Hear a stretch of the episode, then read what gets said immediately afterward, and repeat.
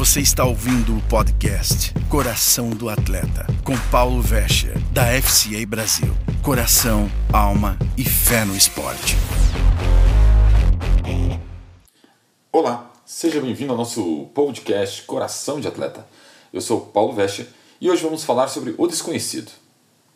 Josué 1,9 nos diz: Este é o meu comando, seja forte e corajoso. Não fique receoso ou desencorajado pois o Senhor Deus está com você por onde quer que você vá. Como pessoas de esporte, é muito claro para nós que temos muitos objetivos. Sempre temos um ponto que queremos chegar ou algo a alcançar. Queremos ser os campeões ou colocar nosso time entre os melhores times de um torneio, um campeonato.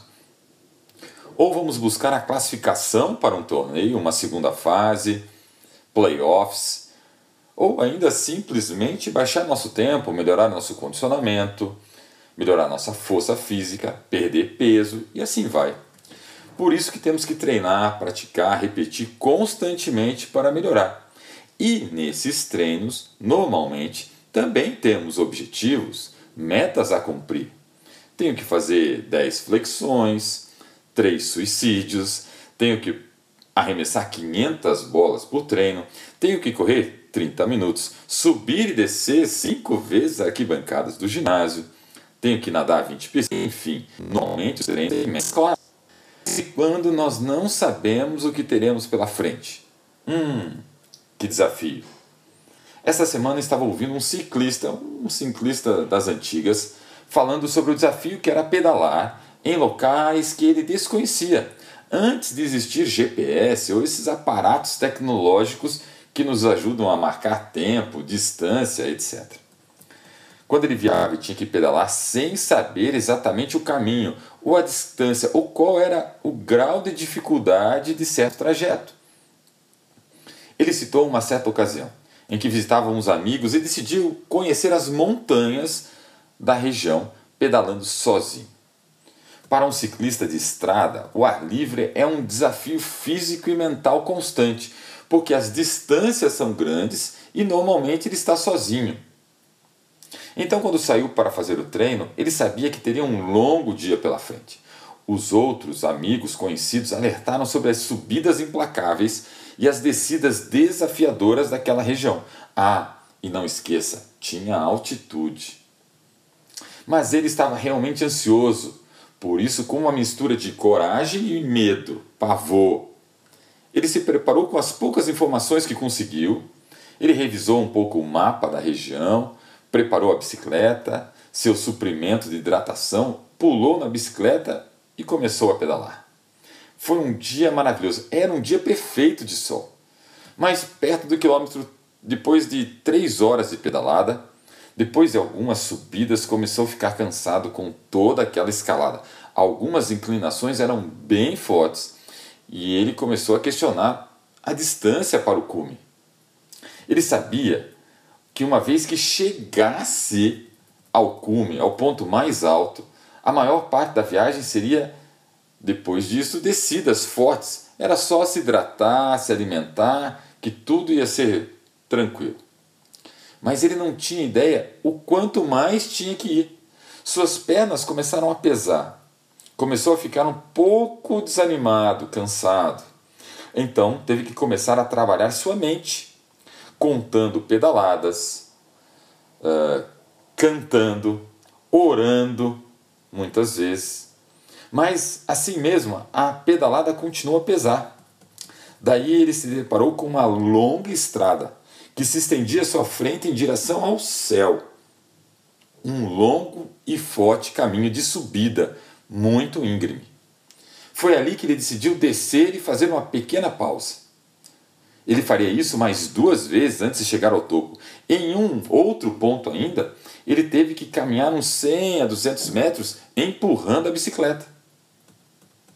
Ele chegou a pensar que tinha chegado ao ponto de ruptura, que tinha quebrado, que não ia conseguir suportar e teria que voltar. Mas, de repente, chegou ao topo. Daí veio uma raiva por ter parado e andado em alguns momentos, porque ele sabia que se soubesse o quanto faltava, ele poderia ter feito todo o percurso sem parar, sem carregar a bicicleta. O resto da viagem também foi cansativo. Ah, mas era descida? Sim, mas ele não calculou certo a água nem a comida e teve que fazer sem hidratação. O retorno para casa. No final, ele comentou que se sentiu derrotado. Este desafio fez ele pensar sobre duas coisas muito importantes. A primeira, um caminho longo. Ele percebeu que tinha um longo caminho a percorrer para criar uma mentalidade de guerreiro e ter uma coragem que ele sonhava ter. Sabe quando você faz algo que não queria e se pergunta por que eu fiz isso? Esse foi o sentimento dele. Desafios como esse, quando não sabemos quanto falta para a linha de chegada, são necessários para mostrar do que nós somos feitos, como nós estamos. Eles fornecem fatos, números, pensamentos do que eu estou precisando fazer para melhorar, para se tornar uma pessoa melhor. É um grande desafio. Ele nos fornece fatos de que precisamos avaliar e o que precisamos melhorar. Aonde eu preciso cuidar do meu caráter aqui, ali, o que, que eu tenho que buscar mais ainda para ser forte e corajoso, como a palavra disse para Josué. Mas a palavra em João 16, 33 também nos diz: Neste mundo tereis aflições. Sim, tenho vos dito isso, para que em mim tenhais paz. No mundo tereis aflições. Mas tem de bom ânimo, eu venci o mundo. Sim, a palavra diz que nós teremos aflições, teremos desafios, mas a promessa de Deus é clara. Jesus está conosco. Ei, e ele venceu o mundo. Mateus 28, 20 diz: Eu estou convosco todos os dias, até a consumação dos séculos.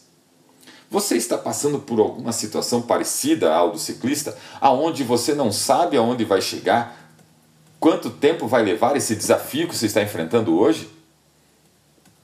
Tenha em mente uma coisa: Deus está com você o tempo todo, até o final dos tempos, até o dia que o seu tempo aqui vai acabar.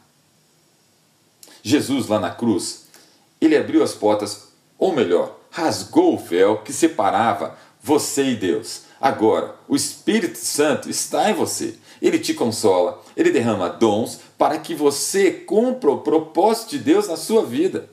É o próprio poder de Deus na sua vida, para a glória de Deus. Aleluia. Ah, você não está vendo o final? A sua batalha, você não vê a luz no final do túnel? Deus sabe tudo da sua vida e tem um propósito maravilhoso para a sua vida, um propósito de vitória. Romanos 8, 28 diz: Sabemos que todas as coisas contribuem para o bem daqueles que amam a Deus, daqueles que são chamados segundo o propósito de Deus. Deus tem um propósito e tudo contribui para o teu bem, para aquele que ama a Deus. É isso que Romanos está dizendo. O segundo ponto que aquele ciclista percebeu é que ele precisava da presença de Deus. Ele lembrou que precisava exatamente desse poder e da presença de Deus, principalmente naqueles momentos mais difíceis, quando você está a ponto de desistir, largar os bets, abandonar, jogar a toalha. Deus pode ajudá-lo a vencer.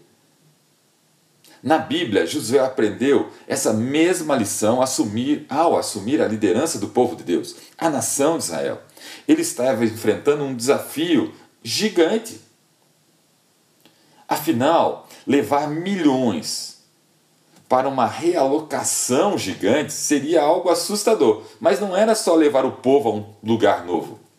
Adicione isso ao fato de que ele teria que deslocar outros Sim, ele teria que batalhar com outras pessoas, tirá-las de lá para colocar o povo em seu lugar. Um grande obstáculo ele tinha pela frente. E lembra, aquele povo para muitos eram gigantes. Ele não sabia do que era capaz, capaz, mas sabia que teria que contar com o poder e a presença de Deus. Ele confiava e Deus diz que estaria com ele todos os momentos, como Deus disse para você.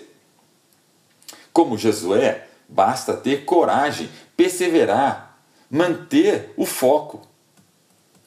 Ele não precisava saber aonde estava a linha de chegada, quando ia terminar as batalhas. Ele precisava saber quem estava com ele nas batalhas. Para forjar uma resistência mental e coragem, existe, exige que nós enfrentemos desafios para ultrapassar nossos limites. Sim, porque conforto e conveniência não vão produzir uma mentalidade de guerreiros em mim ou em você, em você ou em mim. Nunca expandiremos nossas capacidades até que sejamos pressionados, confrontados com o nosso ponto de ruptura. É assim no esporte? Sim, mas é assim na vida também. E podemos nunca realmente experimentar todo o poder de Deus até que estejamos fora da nossa zona de conforto. Quando você sabe que tem apenas um quilômetro pela frente, ou vai ter que fazer só mais 30 flexões, Pode ser fácil suportar, mas a verdadeira resistência, o espírito de guerreiro, são encontrados quando você avança, quando você vai até onde você não está vendo o final do túnel, a luz no final do túnel. Agora é importante saber aonde você quer chegar. Isto é fundamental. Eu posso até não estar vendo a linha de chegada, mas eu sei para onde estou indo. Deus prometeu para você a vida eterna, para todo aquele que nele confia. 1 João 2,25 diz: E essa é a promessa que ele nos fez: vida eterna. Veja as dicas do apóstolo Paulo para a nossa vida em 1 Coríntios 9, 24 e 25. O versículo 24 diz: Não sabeis vós que os que correm no estádio, todos na verdade correm, mas um só leva o prêmio? corra de tal maneira que alcanceis.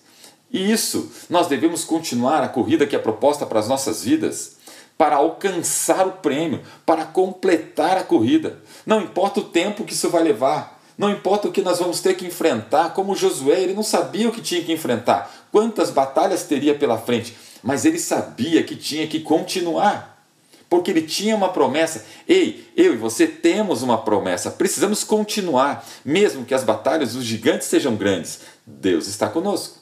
E o versículo 25 diz: E todo aquele que luta, de tudo se abstém, mas eles fazem para alcançar uma coroa corruptível, e nós, porém, uma incorruptível. O que o versículo está dizendo?